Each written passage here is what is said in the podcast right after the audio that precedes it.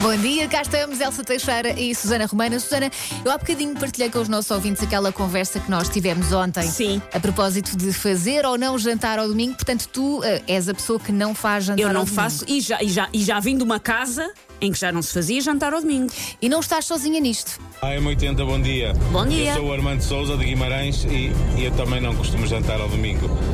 Nem eu, nem os meus irmãos, eh, a família por acaso. Se estivermos lá por casa, vamos lanchando, vamos petiscando aqui e ali eh, e acabamos por não jantar a maior parte das vezes.